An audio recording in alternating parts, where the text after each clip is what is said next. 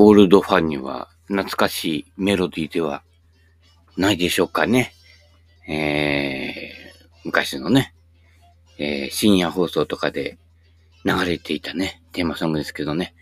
はい。ちょっといろいろリサイクルショップなんかを巡ってると、えー、いろんな CD を見つけたりするんで、拾ってきましたね。はい。えー、残念ながら今日のパーソナリティは私でございますけれどもね。はい。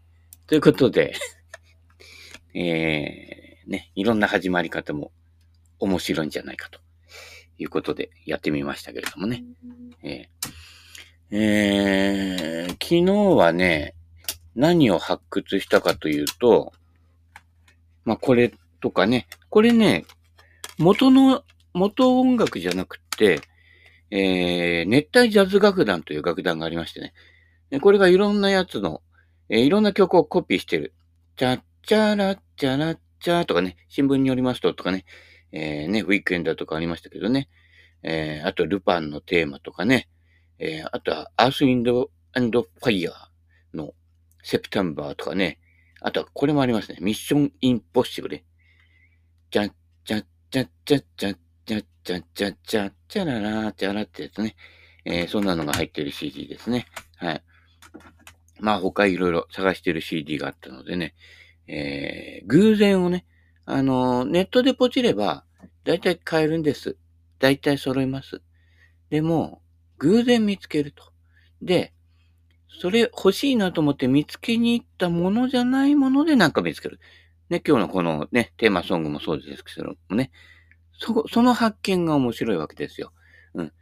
目的主義でそれを達成すればいいっていうと、途中走っちゃうから面白くないよね。その、わざわざ、ね、出くわすことはまずないと思うけどなっていうところで行くといいんですよね。今日もね、えー、もともと探そうとしてたものがね、えー、一枚、えー、見つかりましたので、それも仕入れて、えー、きましたけれどもね、その、たまたま見つかるというね、えー、その辺を楽しむというのがいいんじゃないですか？えー、結果にコミットしないと。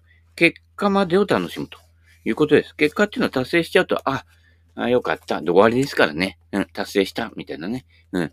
達成した途端どんどん過去になってきますからね。だからほら、よくなるでしょ？燃え尽き症候群とかね。そ、それね、初めからそんなね、燃やしちゃうからダメなんだよね。はじめちょろちょろ中パッパって感じでしょ？うん。で最初はね、トロトロや、やってた方がいいんですよ。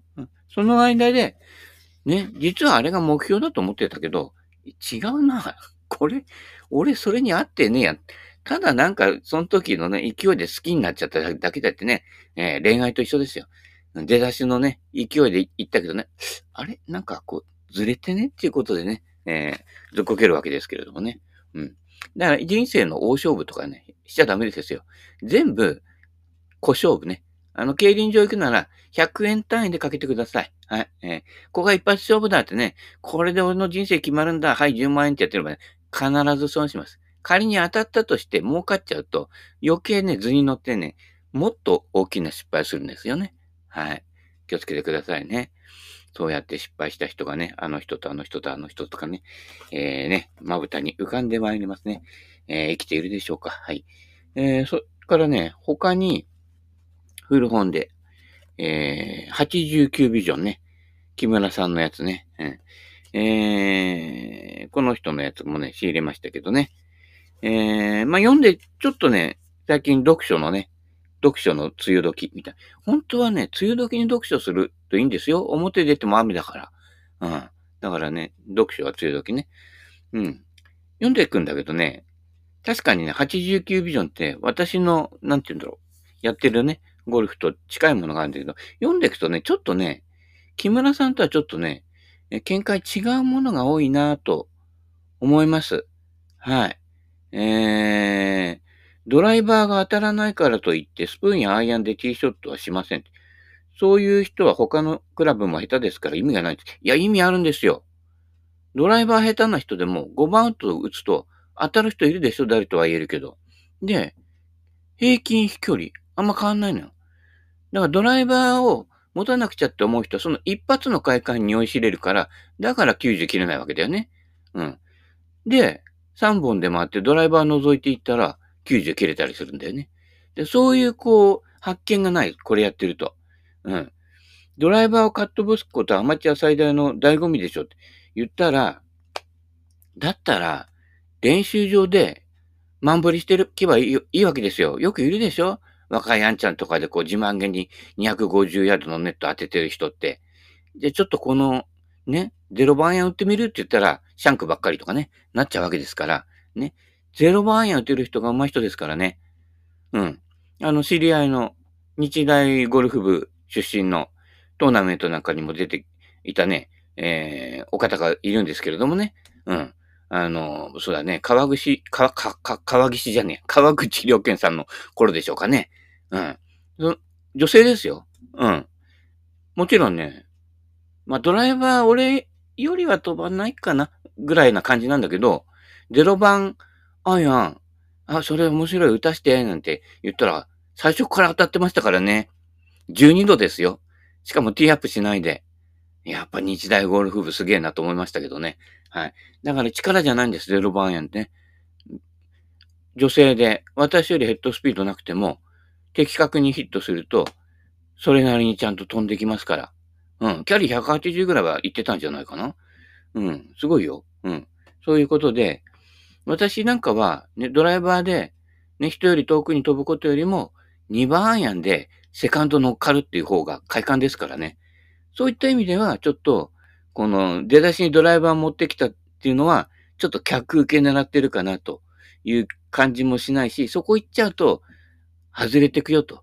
で、ドライバー、自分に合うドライバーを合うまで探すんですけど、大抵そうやってずっと探し続けてる人は、460cc の中に適合するドライバーないですから。うん。竹小山さんがダメだって言った 300cc とか 350cc で、シャフトを差し替えて、やばいシャフトにした方がいいです。で、他にゴルフクラブの、えー、専門にこう書いてある、えー、本も拾ってきたんです。そこに、やはり、あの、例えば、柔らかめのシャフトね。そっち使って、ね、昔の、例えばいいんですよ。あの、300S とかの難しいヘッド。できれば300以外いいけどね。あれに、ね、レディースのしっかりめのシャフトをあれつけるんですよ。そうすると、あなたの右手親指症候群でも、最後に先端の遠側が帰ってきやすいよね。うん。そうすると、だからね、レディースのシャフトって、レディースには向いてないんですよ。実は。うん。あの、右のネットに当たるような、あなたにとってこそ、非常に有効な。だから、キャロの5番ウッド、エクソートとかね、あのシリーズのこう、ちょっと平ためでこう、重心低い、ちょっとシャフトが軽めのシリーズあるでしょ？あれでなぜ球が捕まるかっていうと、そういった意味合いなの。重心低くて、シャフトが最後にふいっと帰ってきやすいやつ。うん。で、MOI が低めになってるから。だから、しかもロフトがあるからね、5番アウトで19度ぐらいあるでしょ？だから捕まるわけですよ。そういうこと。で、ドライバーで一生懸命やっててね、カスレショット打ってるより、5番アウトで捕まってる、その捕まり感を体験する方が大事で、その捕まり感のままドライバー、その捕まり感のある感じの5番ウッドに振り感覚が似てるやつを選ぶっていう、そういう選択肢ができるからね。うん。そうでないと、ね、ただ店員さんが勧められて、ヘッドスピードが出て、ね、うん、あ、すげえ、すごいですね、45出ましたよって、コース出てみなさい。コースで測ってみると、40出てないから。なんでかっていうとね、他のところの力みがね、ヘッドスピード落としてるからね。そういったことなんでね、気をつけてくださいね。あとね、あの、小さなカゴの中の、えー、設定が緩いですからね。はい。だいたいね、ヘッドスピードね、3から4ぐらいは落としたのが、えー、実際のスピードですので気をつけてくださいね。えー、こういったところでね、えやっていくとね、えいろんなものがね、え見つかっていくんですよ。うん。じゃあ、これもう、もう一回 89B 以上で2個目いっちゃおうかな。バンカーショットは直打ちでいい。いや、直打ちだらダメですよ。それは、ダフってる人、普段ダフってる人は、直打ちぐらいな感じで行くといいんだけど、あのー、普段ダフってる人って、ダフった軌道の後にフェースが急激に上に上がってトップするっていうことだから、ダフリとトップがどっちもすごく出やすい振りになってるわけね。うん。その振りでいくと、フェース面が上を向いちゃうので、バンカーでそれをそのまま打って、直でいいって言っても、しゃくりの感じになってフェースが上に向くっていうことはどういうことっていうか、砂をいっぱい拾うってことですよ。砂をいっぱい拾うってことは、抵抗がすごく多いので、ね、あの、まあ、直に打ってって言ってもダフるから砂取るわけですよ。その時に、フェースが上上向きになってると、砂の抵抗がものすごく大きいわけです。なので、プロとかは、ちょっとフェースを開き気味にして、左に抜いていくわけです。そうすると、砂がさっと抜けるわけです、後ろに。うん。エクスプロージョンというから、ね、砂をどうって取った方が出るのか、砂の反発力で出るのか、砂の反発力で出るぐらいだったら苦労しないわけですよ。あれは、ね、そういう風に見えるってイメージでつけた、マスコミがつけた、昔ね、サンドイッチのことダイナマイトって言ったんですよ。ダイナマイトが爆発するように砂、砂が爆発するような感じでなるから、マスコミがね、つけたもので、それをダイナマイトみたいにボンってやるんだと思っ、ところが庶民の浅はかなとこですよ。うん。そこだから、ね、バンカーショットはそれなりに砂は取るんですけれど、だから、ね、あの、ナスのね、えー、神様の小針さん、ね、戸張さんじゃない、小針さんが言ってたけど、2オープンね、2回取ったかなうん。言ってたけど、あのー、バンカーショットは3倍の力で打つと。ね。フェースちょっと開く。だから若干飛ばなくなる。砂の抵抗がある。ね。で、それで飛ばなくなる。ね。そうすると、3倍ぐらいの力で打たないと届かないの。うん。だから、バンカーショット下手な人っていうのは思い切りが悪いっていうことと、あとは、あのー、砂の抵抗を大きくしすぎなの。だから、あの、尺流打の人はフェースが上向くからその他の人より多く取るので、そこでインパクトで止まっちゃうのね。うん。だから普段のショットでも、インパクトで止めるような打ち方してる人たちって、よっぽど正確にクリーンに入らないと出ないのよ。すごい難しいことをわざわざやっていて、出ない出ないって言ってんだけど、ちょっとぐらいダフってもいいから、マンブリしてみろっていう。マンブリするのはドライバーじゃなくて、バンカーショットです。ラフとかバンカーショットはプロにとってはその方が優しいんです。フェアウェイから打つより。なぜかっていうと、ね、かませちゃっても大丈夫だから。だからその分強く、強く触れるから、ミスも少ないわけ。ね。あの、ベアグラウンドでカチッと正確に打つには、ね、思いっきり振っちゃったら大オーバーしちゃうからね。ところが、ラフとか、ね、ロブショットもそうだけど、結構思いっきり振る、振るわけよ。思いっきり振っても飛ばないっていうのがあるから、寄るわけね。まあ、ロブショットは難しいけどね。うん。そういったことなので、バンカーショットは直打ちじゃダメなんですよ。この辺がね、木村さんと、ね、話が合わないところですけれどもね。そういったところ。うん。むしろ、直打ちにしたいんだったら、例えばちょっと離れて、顎の低いバンカーは、ね、9番アイアン、ピッチングエッジ、あるいは50度前後のやつで打つと結構出ます。っていうのは、バンカー下手な人って、とにかく距離が届いてないの。うん。まあ、顎の高さっていうのがあるからね、顎の高さも考えなくちゃいけないけど、前に飛んでないのよ。ってことは、もう少しロフトの少ないクラブで打っても大丈夫だよという。ただ、ロフトの少ないクラブってバウンスが少ないので、その時は、だから、サンドウィッチを使うんじゃなくて、ね、9番アイアンを開いて打つとバウンスができるのね。で、9番だからロフト少ないから前に行く力があるから、それで前に出るのよ。うん。そういそういったこと。その辺も考えてやっていくとね、えー、いいんじゃないかなっていうことなのでね。まあちょっとね、これ続けていくとね、ちょっと木村さん違うんじゃねえか発言になっちゃうのでね、えー、気をつけてね、えー、また違うところに行こうかなって思ってますけどね。うん。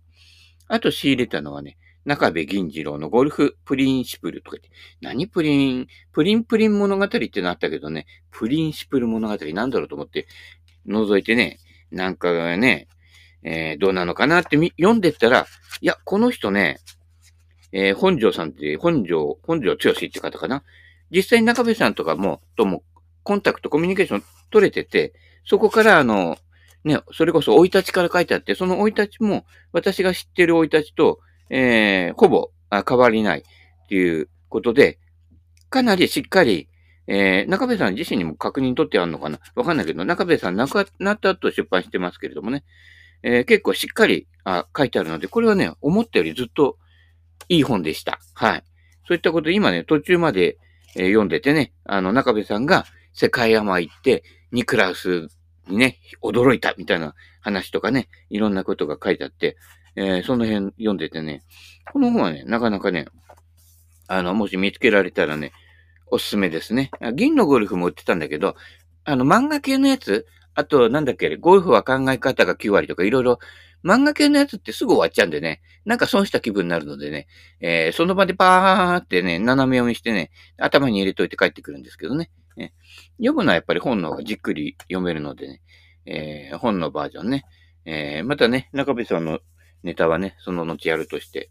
あともう一個すごいのは、クラブ工芸学っていうのを見つけたんですよ。なんかいろんなね、えー、パーシモン時代の、こう、インサートのこととかね、いろんな、こう、初期のメタルウッドとかね、そういろんなこと書いてあってね、えー、フェイスプログレッションとかね、いろいろカタカナ言葉、ね、フラット、スクープ、バンス、キャンパーとかね、いろんな、からバランス理論はどういうものかとか、いろいろ細かいこと書いてあって、これね、今ね、クラフトマンで古い時代のこと知らない人にはとてもおすすめの本だけど、多分もう見つからないと思うんでね、もし欲しかったらね、えー、誰も該当者いなければ、えー、羽鳥さんにあ、あと、後でね、一通り読んで説明した後にね、えー、あげようかなと思いますけれどもね。まあ、だいたい羽鳥さんだと知ってることが多いかな、えー、いうことなので、この中で一番驚いたのが、メタルウッドのこと。で、読んでたら、ウルトラダッシュって言葉で出てきたのよ。つぶらやプロのウルトラじゃないよ。まあ、ウルトラマン流行ってた頃、だから、ね、ちょっとパクったのかもしれないけど、実はね、メタルヘッド。前に三系の剣っていうのを仕入れたのよ。で、ドライバーとしては多分日本で一番初めての、えー、金属ヘッドだったのね。三系の剣。えー、多分ね、ハゲゴテの中にあると思うけどね。売ってなければね。それから誰か他の人に言ったかな。うん。剣。ね。打ってみたら結構ね、ちょっと俺のパワーではもうちょっとロフトが少なくてね、難しかったし、リシャフトしようと思ったんだけど、シャフトがね、レディースのスチールシャフト、昔のね、ぐらいな感じで、細かったのよ。だからね、簡単にあのシャフト交換できなかったので、置いてきちゃったけどね。うん。もしあれだったらね、またね、拾って、拾って、ね、誰かね、あの、潜入して拾ってきてください。あ、ちゃんと確認取らないとダメだよ。この間行ったんだけどね、いなくてね、うん。間が悪いのかいいのかわかんないけれどもね。うん、なんだよっていう感じだったんだけど、えー、ね、えー、生きてたらまた会いましょう。はい。えー、で、あ、メタルね。ウルトラダッシュ。ウルトラダッシュっていうのはその剣が出る。剣って80年前後かな ?1980 年前後ぐらいだと思うんだけど、70年代だったかな？えっ、ー、とね、この人が出した、このね、このクラブ工芸学って佐藤勲さんっていう人なんだけど、この人が実は、その、えー、ウルトラダッシュというクラブを作ってたの。アルミ合金かなんかで作ったやつなんだけどね。うん。あと、そのウルトラダッシュっていうのが、今で言うとね、7番ウッド、9番ウッドぐらいのロフトなのよ。昔の5番ウッドが23度ぐらいだったから、25、6度あったかな。うん。えー、それ、それが多分ね、メタルウッドの日本で初めて、いわゆるお店で売って、売るというバージョンで言えばね、えー、だったんですよ。うん。量販店で売るね。まあ昔はデパートぐらいしかなかったけどね。うん。それでウルトラダッシュ以外に、サンドウェッジの全面ソール型のやつもアルミ合金かなんかでやっぱり素材を同じで作ってあって、バンカー一発で出ますよ的なやつとか、あと、今でいうユーティリティもその人はもう開発していて、フェアウェイウッドよりちょっと幅が狭いやつね。アイアンとウッドのちょうど中間ぐらいのやつもその人使、作ってて、あ、欲しいなと思ってたんだけど、なかなかね、まだ10代ですよ。そ、そんなの買える、ね、お小遣いない頃ですからね。あ、いいなと思って、すごい、その時も、あ、こういうなんかこう、他にない、すごい、隙間クラブみたいな。多分、チッパー的なのも出してたかな。で、それが全部金属だったのね。まあ、チッパーの場合は金属普通だけど、うん。で、そのウルトラダッシュっていうのがこの本、本の著者が作ったっていうのがね、大発見で、それがね、え1971年に筆者が作った、えー、メタルヘッド第1号ウルトラダッシュって、これ今でもあったら欲しいよね。誰か持ってないからね、持ってたら私にね、えー、連絡してください。どうぞよろしくっていうね。で、それから10年ぐらい経って剣、うん、なったわけですけど、えー、日本では初ですね。で、その後に90年前後になって、いわゆるテーラーメイドツアープリファードが世界的大ヒットするわけですけど、その前にオリジナルワンっていうのがあって、それが、それも80年代かな。だから剣より後なので、だからいわゆる量産品としてメタルウッドが出たのは、日本の方が早いんです。はい。まあその後に90年代かな、えー、水野でもマグネシウム合金とかいうやつが出てね、ちょっとパーシモンチックな、えー、やつが出たりとかしてね、2番戦時、3番戦時で、それから進んでいくわけですけれどもね。はい。そういった歴史がね、意外とね、日本の方が早かったっていうのがね、あるんでね。ただ、日本のね、あの、ゴルファーたちがそこに注目していなかったってね。俺は注目してたんだけど、ちょっと懐事情で買えなかったんだけどね。うん。そういったことなので、えー、日本のゴルファーはおっくりってるっていう感じなんですけれどもね。で、そういったうちにアメリカの方から来たやつが、ね、で、せん、バーっと広がるわけですよ。どの業界でも大体そのパターンね。日本人いけてねえなっていうのはね、その頃から思っててね、日本人顔色伺ってね、あの、冒険しないんだよね。うん。ちょっと守りが強い民族だなという、そういう感じはしますけれどもね。ところがですよ。じゃあ日本が先なのかって言ったら、アメリカにもっと先があるんですよ。まあ、この人の見解ではね、えー、昭和35年ぐらいに、えー、小ぶりなね、えー、フェアウェイのね、ちょっと今で言うユーティリティのやつが、えー、あったっていうのをね、情報がね、多分そこからこの人がウルトラダッシュにつないだと。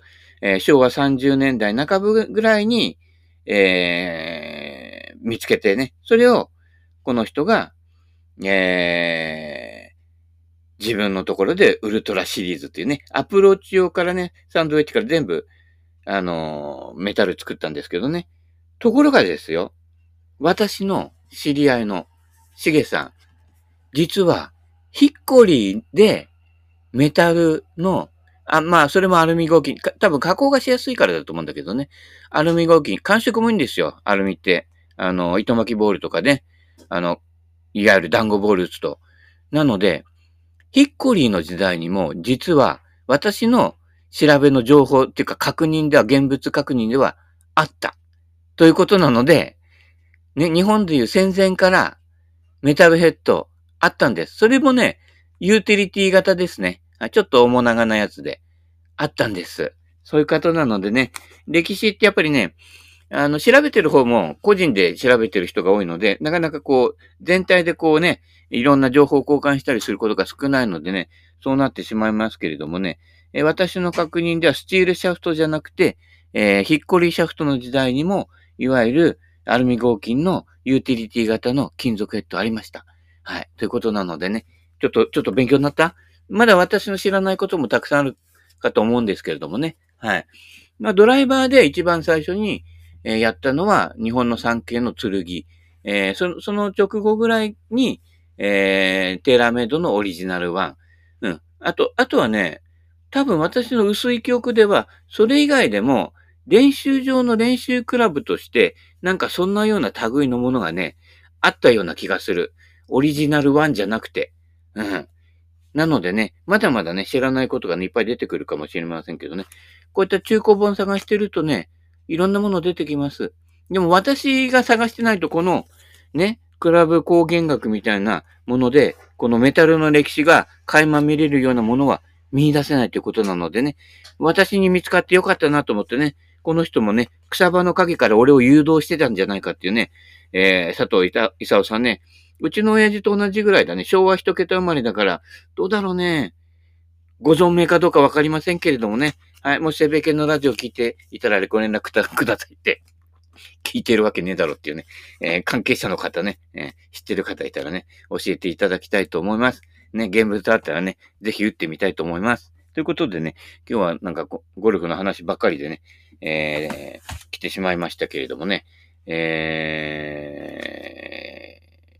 ー、ちょっとだけブータン人の幸福の、ね。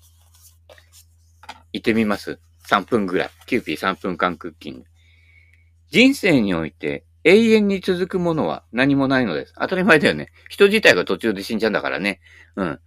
いろんな生き物によってその、生き死にのサイクルって違うでしょ？人間でもね、早く亡くなる方とね、無駄に長生きする方多いでしょ？うん。まあ、無駄にって言って失礼だけどね。うん。そこ。祇園少女の鐘の音。諸行無常の響きあり。カルロス・ゴーンっていう感じですけれどもね。ゴーンさんどうしてんのかね？諸行無常なのにね、頑張ってスーツケースで出てね、うん。どこでもドアみたいな本にはそういう気分だったかもしれないけれどもね。結構苦しいよ。うん。気をつけてくださいね。はい。えー、年取るとね、酸欠するとね、心臓に負担がかかるからね。